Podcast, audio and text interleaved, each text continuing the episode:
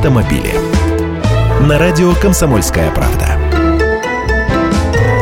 Здравствуйте! Государственная поддержка покупки новых автомобилей сжигает бюджетные деньги и мешает отрасли перестроиться под новую реальность. Такие выводы делает Минэкономразвития. Это касается программы льготного автокредитования и утилизации. Только недавно Минпромторг гордился тем, что полмиллиона новых машин в этом году куплено по этим программам. И вот такой сюрприз от коллег из другого министерства.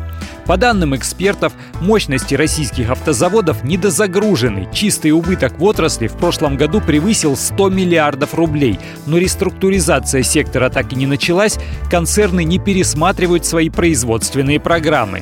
Поэтому Минэкономразвития предлагает отказаться от стимулирования внутреннего спроса, но поддерживать собственные научные разработки, производство автокомпонентов, а также экспорт автомобилей за рубеж. Поэтому программу утилизации уж точно предлагают отменить, поскольку считают ее не просто неэффективной, но даже вредной.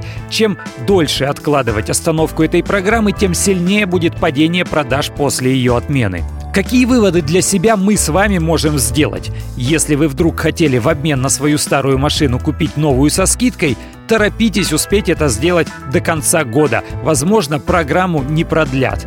При этом я предполагаю, что в ноябре-декабре этот вопрос для ясности замнут, так что понимание перспектив до начала будущего года не будет даже у автодилеров. Я Андрей Гречанник, автоэксперт «Комсомольской правды». С удовольствием общаюсь с вами в программе «Дави на газ» ежедневно по будням в 8 утра по московскому времени. Автомобили.